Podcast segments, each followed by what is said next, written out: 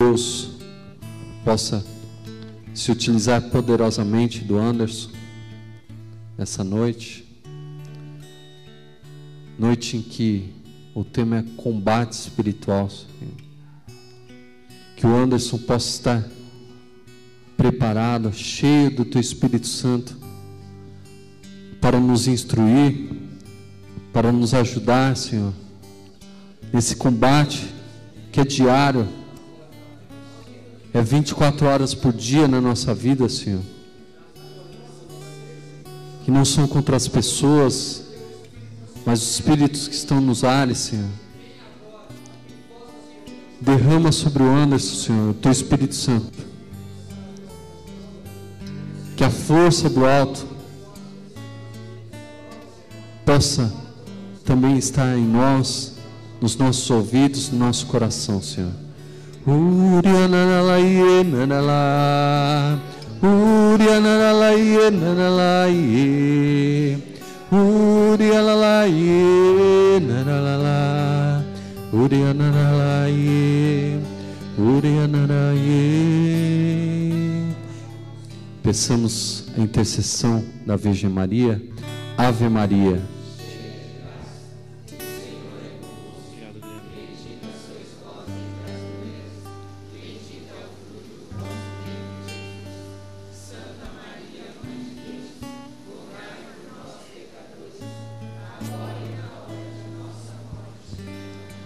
Vamos cesar todo mundo junto. São Miguel Arcanjo, defendei-nos no combate. Sede o nosso refúgio contra as maldades e as ciladas do demônio. Ordena-lhe Deus, instantemente o pedimos. E vós, príncipe da milícia celeste, pela virtude divina, precipitai no inferno a Satanás e a todos os espíritos malignos que andam pelo mundo para perderem as almas.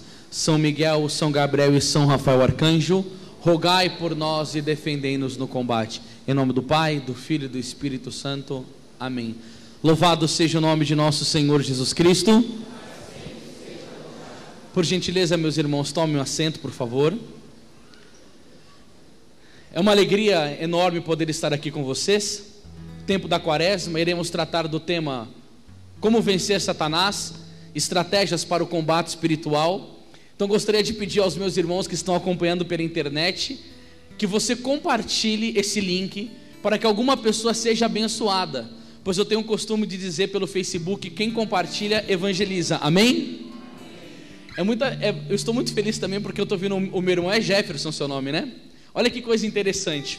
Antes de eu me casar, a minha noiva estava trabalhando no nosso escritório. Nós, nós temos uma editora, editora Imaculada.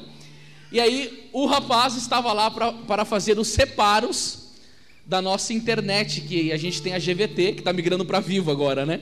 E aí o Jefferson foi lá em casa e começou a olhar e falou assim: Anderson Luiz dos Seis, eu conheço esse nome de algum lugar, só que eu não estava na residência. E a, a atual minha esposa atendeu ele, começaram a dialogar. Ele falou: Mas esse, esse rapaz aqui é um pregador? Ela falou: Isso mesmo. Ele falou: Eu acompanho ele pela internet. Aí depois, eu estava nos Estados Unidos, não estava? Eu estava nos Estados Unidos, nós trocamos contatos. E hoje a gente conversa pelo WhatsApp.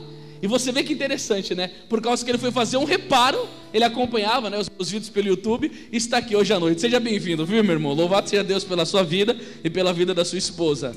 O cabo nos trouxe a conexão do coração de Jesus. Amém.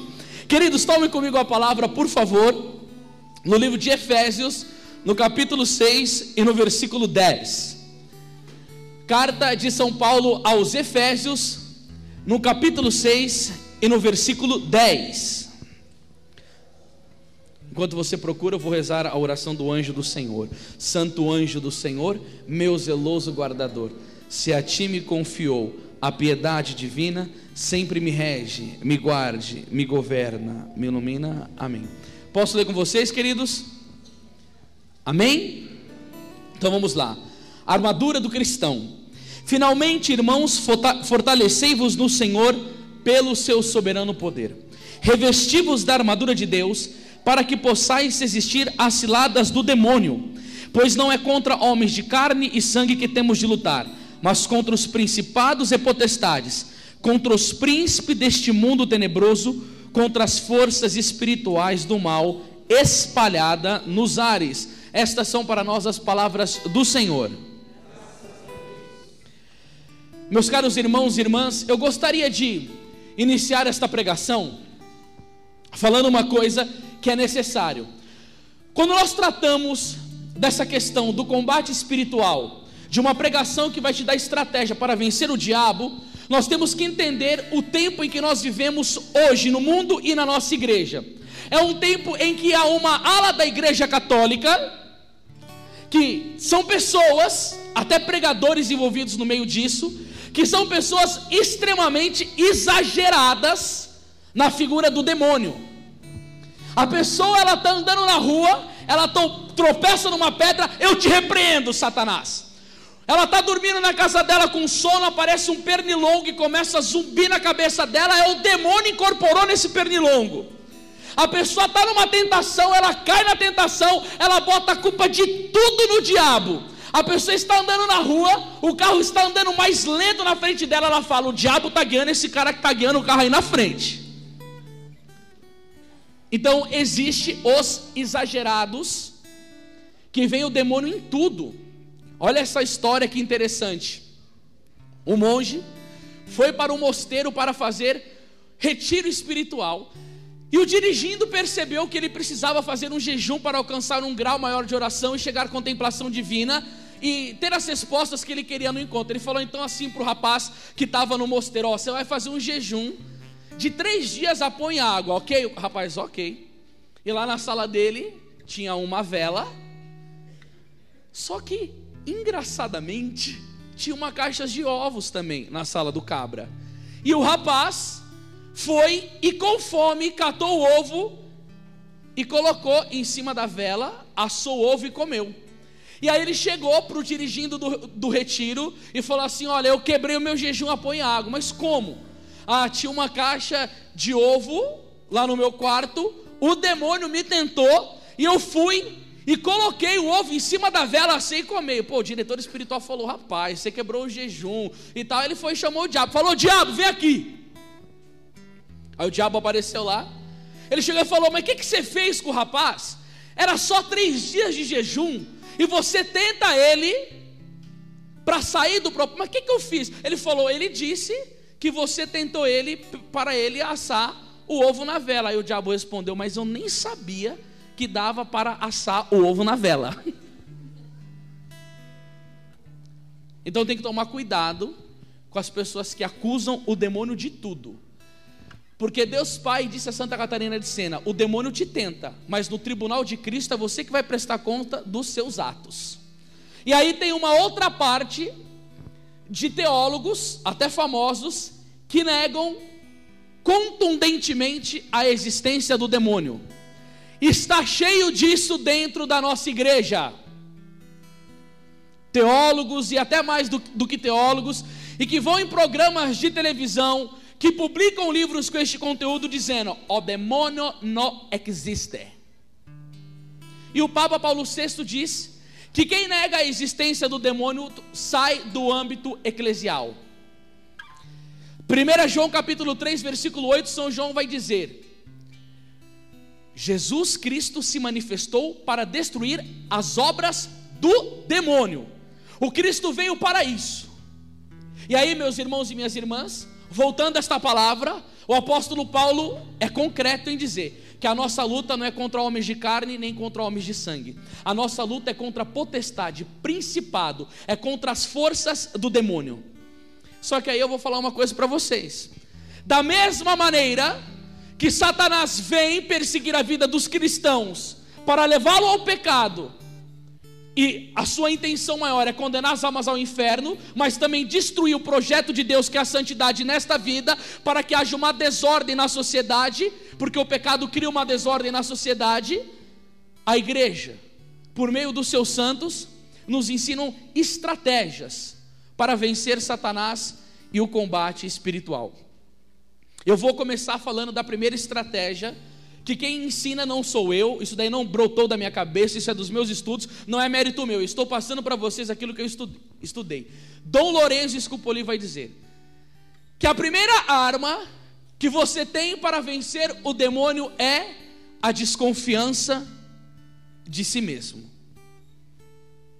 Eu vou explicar isso para você. É muito comum, quando acontece um processo de conversão de uma pessoa, que ela começa a seguir a Cristo, ela tem aquela chamada consolação espiritual. São João da Cruz, ele diz que é como se o Cristo passasse o mel na sua boca e você começasse a sentir coisas arrebatadoras relacionadas à fé. Você sente um chamamento do Senhor que você tem desejo de rezar o dia inteiro. Se tiver cinco missas perto da sua casa, você vai nas cinco missas. Se tiver grupo de oração todo dia da semana, você está em todos. Você começa a tomar um amor pela palavra do Senhor. Você começa a ter uma força. Parece que você virou um leão espiritual. Os pecados perdem a força para você, você não quer mais as coisas desse mundo, você começa a viver aquilo que Paulo diz em Colossenses capítulo 3, verso 2: buscar as coisas do alto realmente. E aí, meu irmão, por exemplo, nesse tempo de consolação espiritual que eu tive, eu ia fazer adoração ao Santíssimo Sacramento, eu ficava quatro horas de joelho diante de Jesus, sem quase me movimentar e nem sentir o tempo passar. Quantas das penitências mais duríssimas eu fazia, que o meu corpo ficava com a costa preta de tanta correntada que eu dava nas costas. Lembra disso, mãe? Minha mãe está aqui, ela não me deixa mentir. Dias que eu passava 16 horas rezando sem parar. E aí, meu irmão, minha irmã, sabe o que, que acontece nesse tempo de consolação espiritual? Se você não tem um bom diretor espiritual para explicar para você o que você está vivendo, você vai correr um risco muito grande, porque quando essas consolações espirituais passarem, você vai entrar num deserto e se você não estiver preparado para levar a vida cristã para frente, corremos um risco muito grande. Mas o risco maior de tudo, sabe qual que é? É que quando não temos um diretor espiritual, esse período ele se veste de virtude, mas por trás disso tem uma soberba muito grande. Eu começo a me achar o super-homem espiritual. Eu tenho uma facilidade enorme de julgar os outros. Eu vou para a missa, eu não olho o meu comportamento, mas olho o comportamento do irmão. Eu fico observando quanto tempo de oração que ele faz por dia, e eu chego e falo: Nossa, eu faço jejum todo dia. Eu faço as minhas ave-marias. Eu já li a Bíblia tantas vezes. Você não fala isso para edificar o irmão e com humildade para levá-lo a Deus pelo bom exemplo, mas é uma soberba. Você se sente o cara. E aí eu vou falar uma coisa para vocês, meus irmãos. Deus resiste ao soberbo, mas dá suas graça, a sua graça para os humildes. E tem pessoas que no começo caem muito facilmente nesse problema. E aí, quando terminar as consolações espirituais, aí vai revelar realmente se essa pessoa estava buscando a Deus porque é o amor dele que nos atrai ou as consolações deles que nos leva ao prazer.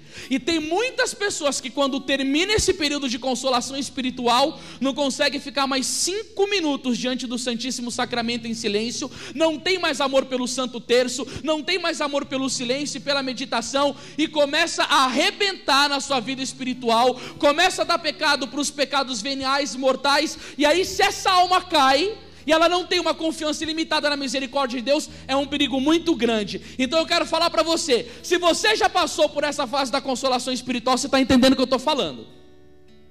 E se você está nela, aproveita porque ela vai terminar, mas se prepara para um tempo mais difícil que virá.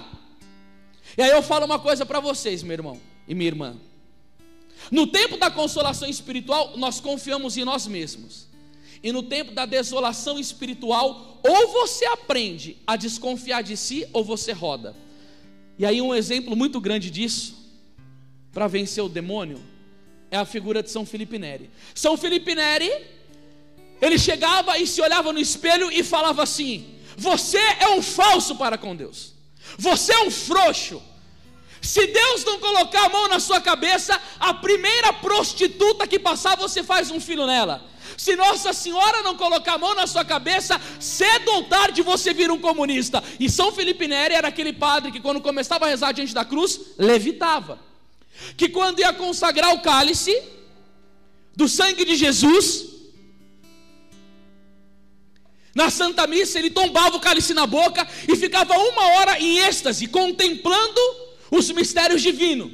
E esse homem chegou nessa ciência infusa o que será de mim sem a graça de Deus? O que será de mim diante das tentações do demônio? Quando Satanás vir me afrontar com a soberba, ai, se eu confiar em mim, falando assim, pode vir demônio que eu sou humilde, rodo. Ai, se for Satanás vir me tentar contra o pecado da impureza, eu sou um sacerdote, eu sou um bispo, eu sou casado, eu tenho a minha esposa. Ai de mim se eu falar assim para mim mesmo: eu sou puro, eu sou casto, pode vir qualquer mulher que eu não caio. Ai, se essa pessoa confia em si mesmo, porque é próprio de Deus, vai dizer Adolfo Tanquerei deixar o impuro cair no pecado, porque ele vai dizer que a humildade caminha do lado da pureza e a soberba caminha do lado da impureza, e Deus não derrama graça sobre os soberbos e orgulhosos. Por isso que vai dizer Eclesiástico capítulo 3, versículo 30: Não há nenhuma cura para a assembleia dos soberbos. Soberbos não tem cura, meu irmão e minha irmã. E olha o que vai dizer aqui Dom Lourenço Scupoli. Somos naturalmente inclinados a uma falsa estima de nós mesmos, embora não sejamos nada, nos convencemos de que valemos algo, e sem qualquer fundamento, presumimos em vão de nossas forças, enquanto São Paulo vai dizer em 2 Coríntios 3,5 que a nossa capacidade vem de Deus. Aí você chega e lê a história do Padre Pio, taumaturgo, com o dom de milagres mais fantástico que eu já vi na história da igreja. Às vezes estava em dois lugares, em três lugares ao mesmo tempo, ciência infusa, estigmatizado, celebrava a Santa Missa e dava uma volta pelo mundo inteiro ajudando os cristãos perseguidos, alimentando as crianças nos hospitais, dando comida aos pobres. E aí um dia um homem chega e começa a elogiar o Padre Pio, e ele fala: Não, meu caro, eu sou apenas um pobre frade que reza. Padre Pio não falou aquilo como uma falsa humildade.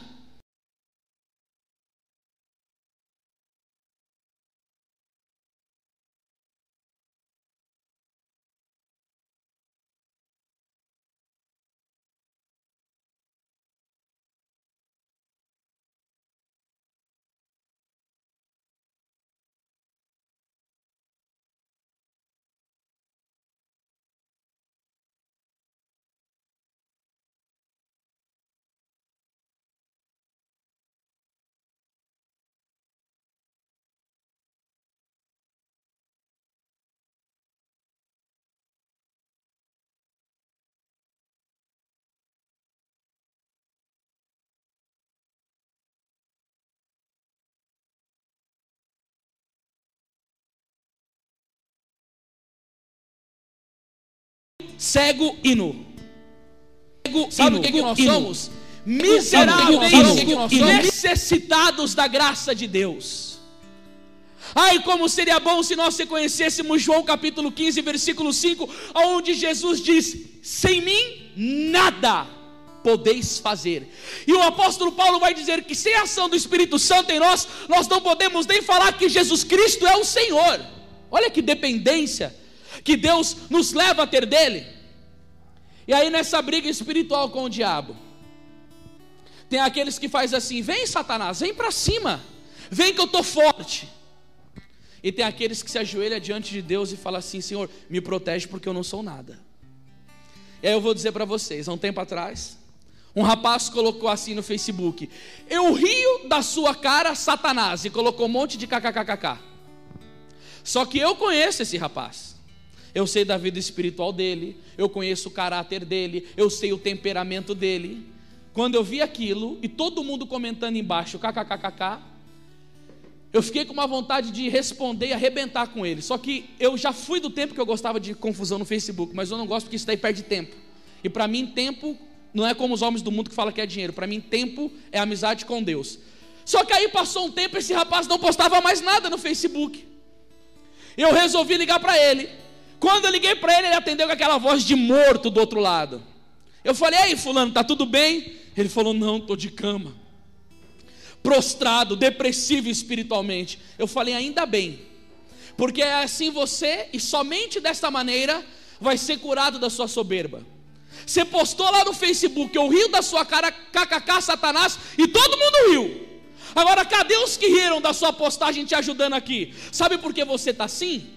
Porque você enfrentou um demônio que você não teve resistência para continuar a guerra. Quem pode rir da cara de Satanás é Jesus crucificado e a Virgem Maria, e nem assim eles ficam fazendo isso. E aí, meu irmão, eu vou falar para vocês. Eu tenho pavor de quando eu vejo pregadores desafiando o diabo. Pode vir, Satanás, que eu vou quebrar teu chifre no meio. Eu vou dar bicuda na sua cara. Quantas vezes que eu já fiz isso por imaturidade, copiando a outros pregadores que são imaturos? E aí eu fiquei sabendo de um outro pregador que disse assim: Satanás, você nunca me viu pregando. Se você aparecer na minha frente, eu vou te desossar. Só Deus sabe o que aconteceu com a vida desse fulano depois que ele ficou fazendo essas coisas. E sabe por que, que as pessoas fazem isso, gente? Porque são vaidosos. Porque pregador, sabe o que, ele sabe fazer? Ele sabe influenciar as pessoas, fazer as pessoas sentirem emoção na pregação soltar palavras, como que é que a gente fala? Frases de efeito. Aí ele vai dar um pulinho lá na frente e Satanás, eu vou pisar na tua cabeça e fica assim, aí todo mundo aplaude junto e dá risada junto.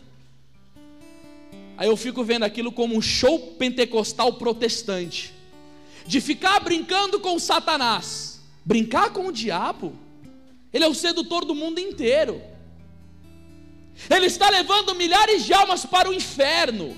Brincar com Satanás, Satanás derrubou Adão e Eva no jardim do Éden. Sabe o que, que eles eram? Como Nossa Senhora, imaculada, imaculado. Você pensa que Eva no jardim do Éden tinha pecado? Não e ele foi e derrubou ela imaculada. Não pode se brincar com Satanás. Sabe o que, que você tem que ter? Uma desconfiança de si. E falar assim: Senhor, o que é de mim sem o teu auxílio, Jesus? O que é de mim sem a tua proteção? Lembro que eu estava num retiro, o pregador escreveu num quadro, ele catou a lousa e escreveu: Você nunca terá notícia que eu tive uma queda na minha vida espiritual e o pessoal pulava, quase batia a cabeça no teto. Eu olhava para aquilo e lembrava de Paulo, meu Deus, 1 Coríntios 10, 12, aquele que está de pé, veja que não caia. Aí eu vou para a Bíblia, no livro de Judas, no versículo 9, porque eu só tenho um capítulo, e diz que São Miguel não ousou fulminar uma sentença de execração contra o demônio, mas o arcanjo Miguel disse: Que o próprio Senhor te repreenda. Olha a humildade do arcanjo Miguel. Que o Senhor te repreenda. Que Jesus, que o sangue dele, que a graça dele. E aí, meu irmão, eu vou dizer para vocês uma coisa. Vocês querem vencer o demônio? Olha para o espelho e fala assim: Ó, você é fraco. Você é um traidor. Você sabe os seus pecados ocultos e o que você tem capacidade de fazer se Deus sair da tua vida. Se você se conhece, você olha para você no espelho e fala: ai de você sem a vida sacramental. Brinca de deixar de rezar. Fica só pensando em trabalho e em dinheiro para você ver para onde que você vai. Deixa as preocupações te atormentarem. Não abandona a ocasião de pecado e não coloca regra na sua vida. Estabeleça aquela palavra de Mateus 6,33: Buscai em primeiro lugar, oh meu Deus, o reino de Deus e a sua justiça, e tudo mais vos será acrescentado. Quem desconfia de si, confia em Deus, meu irmão. A força daqueles que desconfiam de si está no Senhor dos exércitos. Eu olho para mim e falo: Você é um pobre, você é miserável, rapaz. E aí eu lembro-me da história do Papa São Pio X. Quando ele estava na praça de São Pedro e chegou uma mulher e disse assim: Santo Padre, me deu uma lembrança. Ah, meu irmão, quando o santo faz as coisas para mexer com a estrutura do ser humano. O Papa São Pio X foi, ajoelhou no chão, pegou um punhado de terra, traçou o sinal da cruz da cabeça da mulher e disse: Lembra que tu é pó e ao pó você irá retornar. Chega desse negócio de super-homem espiritual dentro da igreja. Cuidado com as pessoas que ficam falando que você é muito ungido. Cuidado com a sua experiência exterior. Pessoa que vai na missa cheio de piedade, mas em casa é um demônio. Não vive nada daquilo. Para de querer viver exteriormente as coisas da fé. Mostre para Deus quem você é. Pare de querer chamar a atenção dos outros. Isso é infantilidade espiritual. João Batista dizia em João 3,30 que ele cresça e o diminua. Agora os outros na igreja também ajudam, né? Fica elogiando. Termina a pregação, só falta querer passar a mão em você, ficar te... não, não faça isso com os pregadores, com os homens e com as mulheres de Deus, porque isso daí enche o ego deles. Você pode chegar e falar na humildade, irmão, eu louvo a Deus porque eu fui edificado por esta pregação. O Senhor está te usando. Continua firme na vida de oração. Aí você endossa ele a continuar unido com Deus. Mas quantos eu conheço por aí, gente? E na minha vida espiritual também, nos meus selachos que já tive. Como é sério esse negócio de vida espiritual? E aí eu lembro quando Paulo e Silas estavam indo pregar em Filipe, e aquela mulher endemoniada, esses são os homens do Senhor, profetas do Senhor. Paulo identificou que aquilo era um demônio e falou: Eu te repreendo, Satanás. E saiu o espírito de pitão da mulher, que ficava enaltecendo os caras. Justamente quem? Paulo, que ele sabia que ele era um vaso de barro daqueles frágil e que se Deus não tivesse na vida deles, nada feito. Olha para essa pessoa bonita que está do seu lado e fala assim: Meu irmão, quer vencer o inimigo? Desconfie de si. O que, que vai acontecer nesse negócio de você ir trilhando o caminho? Quando você desconfia de você mesmo, sabe por que, que você está fazendo isso? Porque você adquiriu uma boa dose de autoconhecimento na sua vida. Você sabe que Sócrates, há muito tempo atrás, já dizia: Conhece-te a ti mesmo? Os filósofos antigamente tratavam muito nesse negócio da questão do autoconhecimento. E aí veio uma santa, da do, uma santa doutora da igreja, chamada Santa Teresa de Ávila, dizer uma frase forte: todos os males, repete comigo essa frase assim, ó, todos os males, provém, de nós, não conhecermos a nós mesmos. E aí eu vou dizer uma coisa para vocês. Esse tempo em que nós vivemos, de advento de internet e rede social, contribui muito para isso. A experiência mais bela que eu tive de autoconhecimento foi quando eu fiz o meu retiro, o meu primeiro retiro no mosteiro de oito dias em silêncio. Como aquilo foi benéfico para mim. Agora você chega em casa, você está ofendendo a Deus, está fazendo coisa errada no trabalho, as coisas não estão bem. O silêncio, a interiorização, o olhar para dentro de si começa a te revelar faltas e o Espírito Santo vem trazendo sugestão para mudanças. Agora eu chego em casa, televisão, Facebook, WhatsApp e outras conversas. Que maneira que eu vou ter de entrar nesse processo maravilhoso de entrar dentro de mim? E Blaise Pascal já dizia, né, o conhecimento de mim me mete medo, porque a gente vai ficar com medo de nós mesmos mesmo, de verdade. Mas cuidado. Elimina da sua vida aquilo que está te afastando de Deus e do progresso da virtude. Porque São João da Cruz dizia: na vida espiritual, quem não progride, regride. E Santo Antão nos ensina: para aquele que não progrediu espiritualmente na sua vida, o julgamento será o dia da sua perdição. E olha o que vai dizer, que bonito isso daqui, gente. Quem disse isso daqui foi Deus para uma serva dele chamada Santa Catarina de Sena, Deus Pai disse a ela: A caminhada para o bem passa pelo conhecimento de si e de mim. Este duplo conhecimento aumenta no tempo da tentação, no sentido de que o homem toma consciência da própria nulidade. Olha aí que coisa interessante. Passou o super-homem espiritual. Aí a tentação, ela vai fazer o quê? Que você conheça você mesmo e depois você vai conhecer a Deus. Eu vou te explicar como isso daí. Você está com a sua Bíblia na mão? Pega comigo 2 Coríntios capítulo 12. Nossa, eu amo essa passagem. 2 Coríntios 12.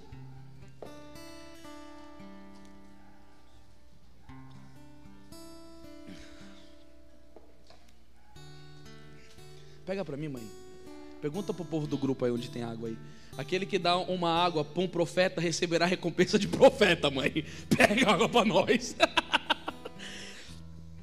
Olha aqui, ó. 2 Coríntios 12, que bonito que Paulo vai dizer: Importa que me glorie? Na verdade, não convém. Passará, entretanto, as visões e revelações do Senhor. Conheço um homem Cristo.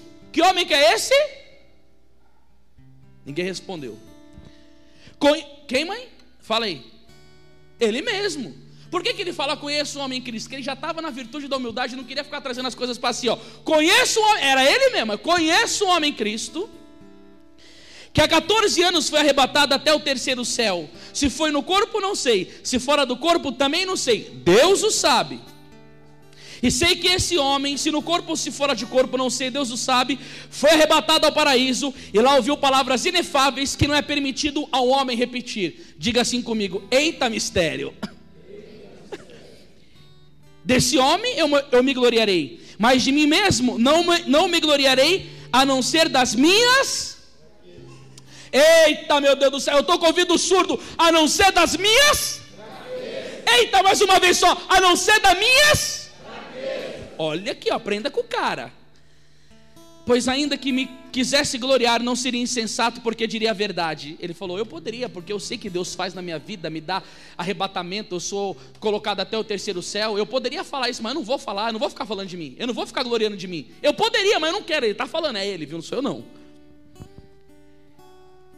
Mas abstenho-me para que ninguém me tenha em conta de mais do que vem em mim ou ouve dizer de mim. Demais, para que a grandeza das revelações não me levasse ao orgulho um anjo de Satanás para me esbofetear e me livrar do perigo da vaidade.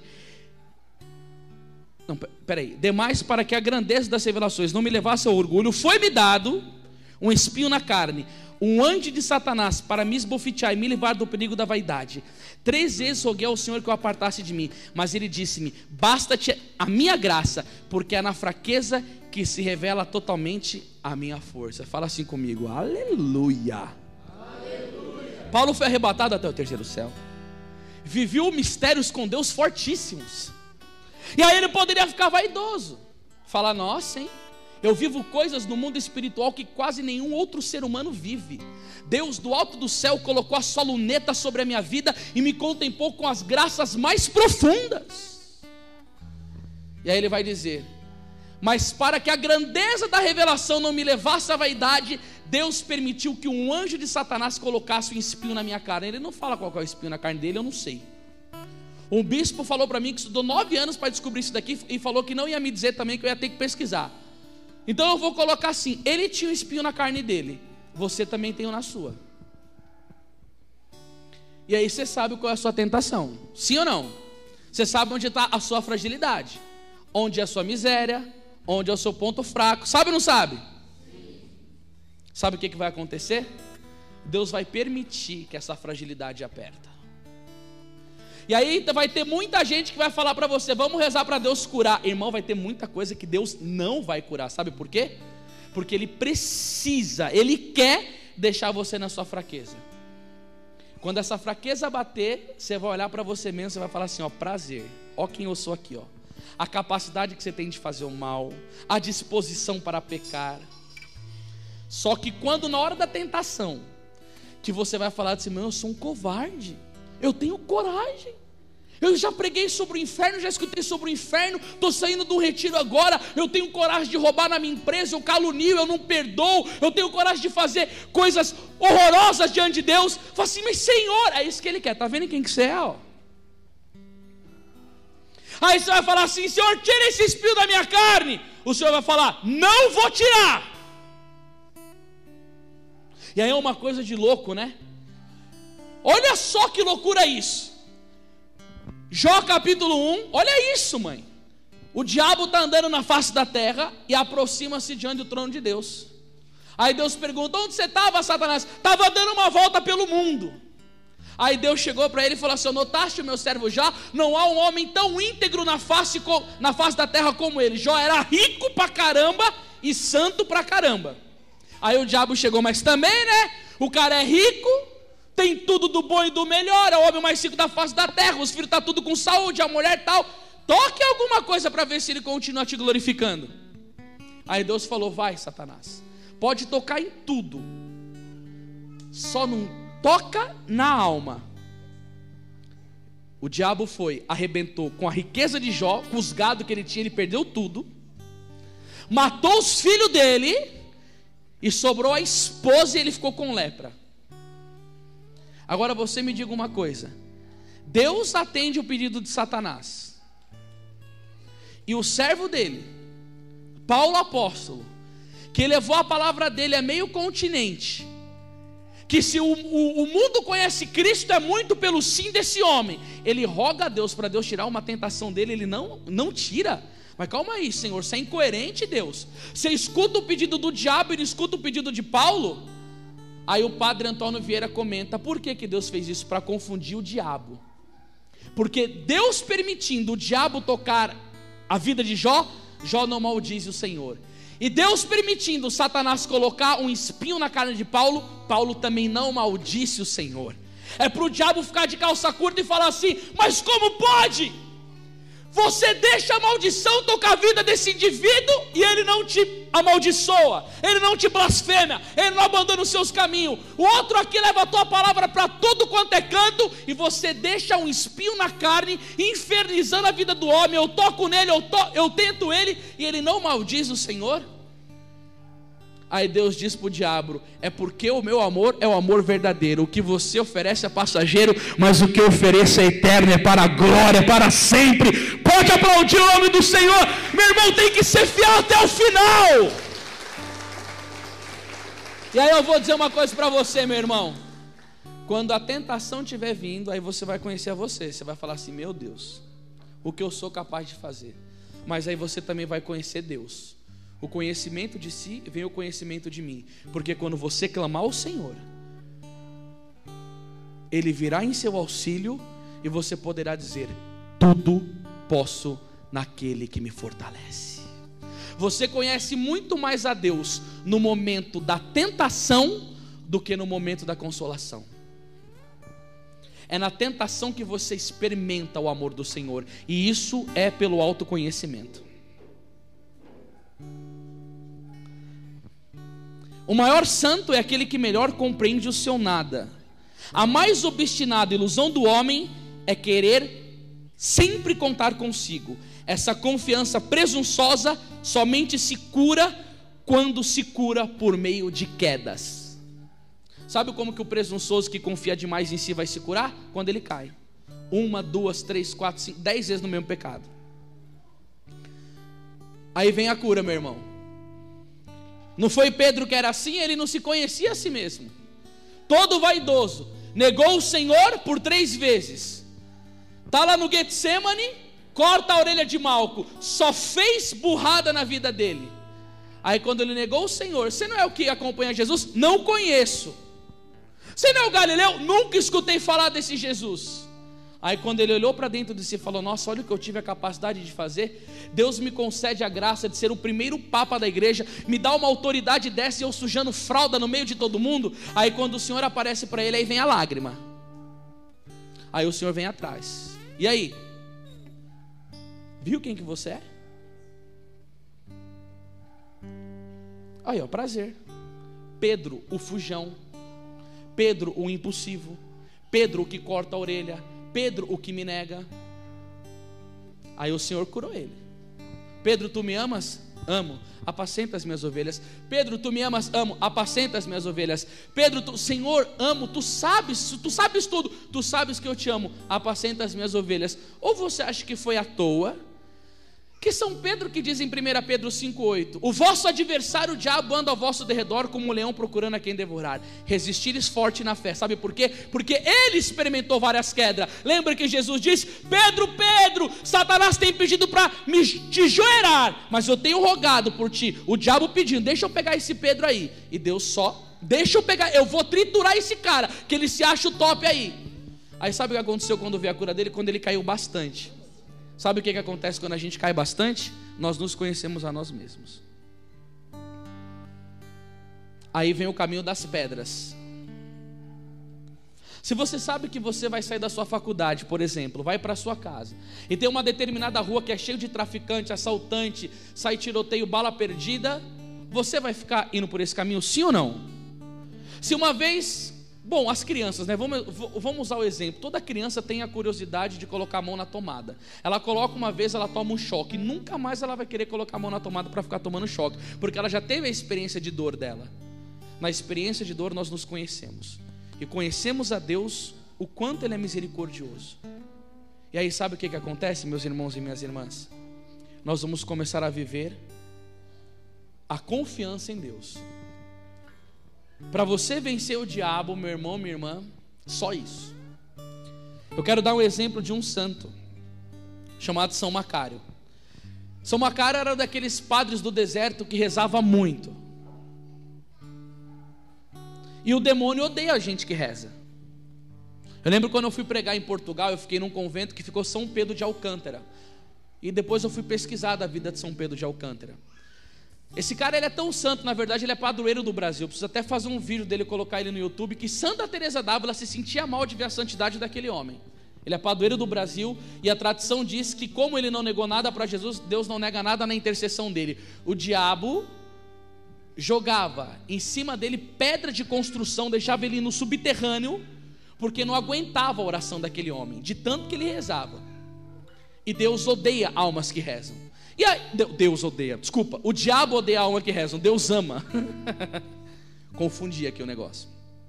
Olha que história bonita. Estava São Macário lá rezando e o demônio veio vindo atrás dele com uma forca de fogo na mão para matar o São Macário. São Macário já tinha passado por todo esse processo da vida espiritual. Mas ele não é que nem certas pessoas que fazem questão de não aprender. Gente, não tem pessoa que. A pessoa é tipo, sei lá, cara, a pessoa erra, erra, erra, erra, nunca cresce. Tem gente que está 30 anos na igreja, não sei porquê, você olha para o indivíduo e fala assim, mas cadê o crescimento espiritual humano? Tem gente que não cresce, mas esse daqui cresceu. Aí quando ele estava vindo para cima dele com a forca de fogo na mão, São Macário avistou e se humilhou. E na confiança em Deus ele pediu: Senhor, me socorra, pois confio em vós. A forca, a forca de fogo do diabo caiu da mão dele. E Satanás foi se apresentando diante de São Macário e disse assim para ele: Macário, olha o Satanás como ele é. Veja bem, tu tens muito dons, mas eu tenho mais. O orgulho, a vaidade dele. Macário, tu quase não dorme, e eu nada durmo. Macário, veja bem, tu quase não come, e eu nada como. Macário, veja, tu faz milagres e eu faço prodígio.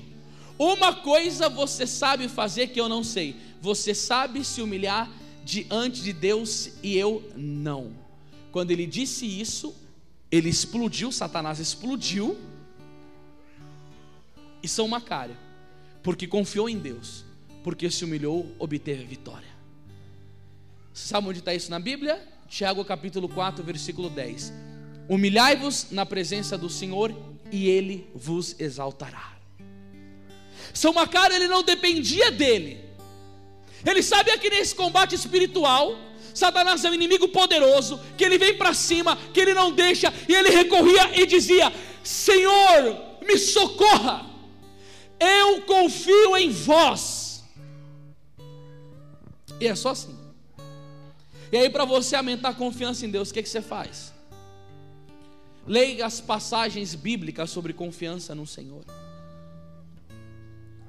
Isaías 43, mas que coisa linda que é essa passagem.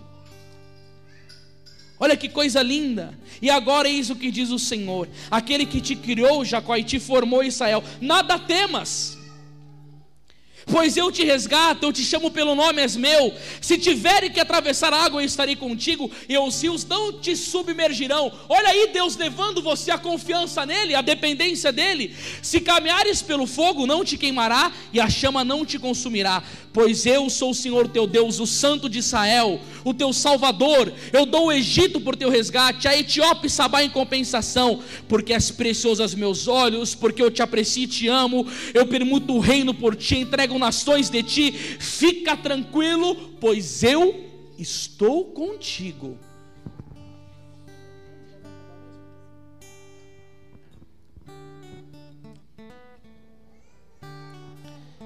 Bom, gente, agora eu vou ter que ir para a pregação porque eu estava cronometrando aqui. Agora eu só tenho mais cinco minutos. Deixa eu passar logo, eu não vou conseguir os restos, não. Na verdade, agora deixa eu ver aqui. Ó, eu só vou terminar com uma coisinha aqui. Não, cinco minutos dá. Deixa eu só falar uma coisa para vocês aqui, ó. Eu só vou dar uma adiantada aqui no tema, peraí. Ó, da tentação, depois vocês pesquisam sobre isso. Eu ia falar umas coisas bem bacanas aqui, mas eu só vou falar uma frase para vocês, ó. Você pega as palavras de confiança sobre a tentação depois eu gravo um vídeo no YouTube para vocês, beleza? Só sobre isso. Mas ó, tentação. A tentação é uma goteira incessante, incessante e a santidade é o compromisso de não nos deixarmos molharmos. Vai dizer Santo Agostinho. E aí eu faço uma catequese para vocês no YouTube. Mas eu só queria falar agora sobre a tentação, uma coisa interessante. A tentação, ela vai provar nossa virtude, E quando você estiver sendo tentado, ou você cai ou você vence. E aí, ou você mostra a virtude que você tem, o seu amor por Deus que você tem, ou você cai e pode perder uma bênção ou conquistar uma vitória. Eu vou contar um testemunho breve aqui. Eu estava em casa e no dia seguinte, eu tinha que fazer uma pregação. Tinha que fazer uma pregação, não. Eu tinha que ir numa pregação que o, o rapaz que, que ia pregar, eu tinha me convertido através da pregação dele, o nome dele é Farias. Eu estava com a minha mãe lá em casa, mãe, eu vou dormir, beleza. E aconteceu que quando eu fui dormir para estar tá acordando cedo, gente, eu fui invadido por uma tentação que foi uma das piores da minha vida. Mas vinha cada coisa na minha mente, tentação de impureza mesmo, de cometer o pecado da impureza, masturbação. E aí começou a vir aquela tentação. Eu falei assim: Nossa Senhora, eu tenho um retiro amanhã, levantei, rezei um pouco. Quando eu fui dormir, vinha, mas mexia no meu corpo físico. O negócio foi terrível. Levantei de madrugada, foi, tomei um banho gelado, não passou. Tinha umas pedras em casa, eu coloquei as pedras no chão, comecei a rezar com os braços abertos, porque eu aprendi que funciona assim a mortificação. O diabo está te tentando, você mortifica uma parte do seu corpo o, a, a, tua parte cerebral ela vai tomar conta para dar alívio para aquela dor que você está sentindo. Então, se você é, dorme no chão ou faz alguma coisa de mortificação mesmo, o teu cérebro vai concentrar para curar a dor, aí você sai um pouco. Mas mesmo fazendo aquilo, a tentação continuava e eu briguei contra essa tentação até 5 horas da manhã e fui dormir. Acordei às 7 horas, super mal-humorado, e fui para o evento. Quando eu cheguei lá no evento, o pregador fez a pregação, quando ele começou a rezar, uma pessoa caiu endemoniada e ele me chamou para rezar por essa pessoa. Quando eu fui lá rezar por essa pessoa, mais duas moças da Canção Nova apareceram, que era um evento da Canção Nova em São Paulo.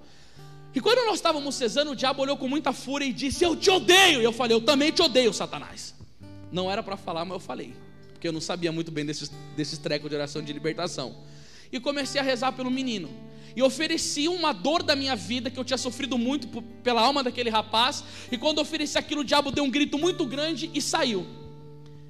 Aí a mulher que estava junto rezando chegou para mim e disse assim: é, quem é você? Como é seu nome? Eu falei, ah, me chamo Anderson, o que, que você faz? Eu sou missionário. Aonde você prega? Eu falei, nos trem, nas praças. Naquela época eu estava sendo perseguido, não me deixavam pregar nos grupos de oração. Ela falou assim: Eu quero conversar com você, vai lá na canção nova. Quando eu cheguei lá, ela falou assim: Eu só trouxe você aqui porque o diabo olhou para você com muita raiva e falou que te odeia. Eu falei, ele odeia todo mundo, ele não ama ninguém. Ela falou, não, mas por que, que ele te odeia tanto? Eu falei, deixa eu contar para você a minha história. Contei para ela que eu fui consagrado aos demônios dentro do ventre, que fui expulso de oito escolas, repeti seis anos, contei que eu era um cara da prostituição. Ela ficou assim, ó. Ah! E aí depois que eu terminei a história, ela chegou e disse assim para mim, Anderson, você pode dar o seu testemunho no programa do PHN? Eu falei, claro. E aí quando eu fui no PHN, que eu comecei a viajar o Brasil inteiro e desde aquela época eu não parei mais de fazer a missão. Mas eu quero te falar uma coisa. Deus queria me dar uma graça muito grande, mas Ele queria provar para ver se eu era merecedor daquela graça. Eu fiquei sendo tentado durante sete horas pelo diabo. Se eu tivesse caído no pecado, eu não teria autoridade para expulsar aquele demônio. Talvez eu não queria nem ir no encontro, e se me chamasse para rezar por aquele cara que estava endemoniado, eu ia falar: não, cara, não vou, porque eu sei que ele poderia me acusar. Mas eu rezei a Deus. Eu pedi, falei, Senhor, me sustenta, eu não quero te ofender. E por causa daquele momento de graça, de ter vencido a tentação, Deus proporcionou que eu pudesse dar o meu testemunho na Canção Nova e comecei a fazer missão pelo Brasil inteiro. Quando a tentação estiver vindo sobre você, resiste até o final. Não morde a maçã, porque uma bênção do Senhor está para vir sobre a sua vida. Ave Maria.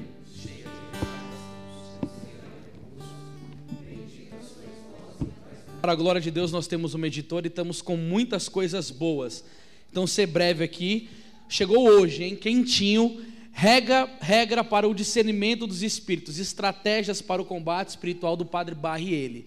Aqui ele está trabalhando no discernimento dos espíritos de Santo Inácio de Loyola. Nossa Senhora ensinou Santo Inácio sobre esses discernimentos e o Papa Pio XI disse que é o melhor estudo que se pode fazer para vencer o inimigo. E o padre Barrielli escreveu esta obra ensinando esse discernimento. Se você quiser entender o que é do diabo, o que é do homem, o que não é, e vencer o inimigo, esse livro aqui é uma benção. Para você que está aí, livro é, livroscatólicos.net você pode estar adquirindo essa obra. Olha que coisa linda também chegou hoje, hein? A espera do noivo.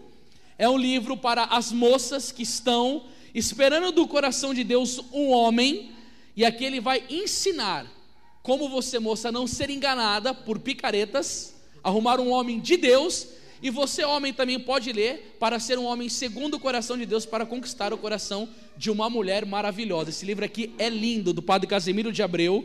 Tem um outro lançamento também, Como Viver a Castidade em um Mundo Super Pornográfico, do padre Morrow, um padre americano ele tem um apostolado somente nessa área da pureza com jovens, noivos e casados. Esse livro aqui é uma bomba, principalmente contra essa famigerada ideologia de gênero e essa pornografia que estão instalando nas escolas. Esse livro aqui é uma bênção. Lançamos também o livro da confiança do padre Tomás de Santo Laurent. Esse daqui foi o livro que há cinco anos atrás me tirou de um desânimo quase depressivo. Esse livro aqui é maravilhoso. Aí você aprende a confiança em Deus. E esse aqui, gente, esse daqui é o livro da minha vida. Eu estou vendo que tem muitos pregadores. Esse irmão que eu conheci ele domingo, como é seu nome? Luiz Feu, ele é pregador aqui da, da Diocese. Esse livro aqui foi livro de cabeceira de quatro papas da Igreja Católica e é o melhor livro para pregadores que eu já li na minha vida. Se você quiser ter excelência da vida espiritual e aprender a rezar, leia A Alma de Todo Apostolado. O padre Roger Luiz da Canção Nova fez o prefácio desse livro para mim e é uma bomba. Tem uma notícia boa para vocês: tem um monte ali atrás, tem máquina de cartão de crédito, então você pode adquirir com confiança, porque eu sou seu amigo, eu parcelo para você se você precisar, tá bom? Deus abençoe, salve Maria Imaculada e que Nossa Senhora te dê a graça de vencer o inimigo. Amém.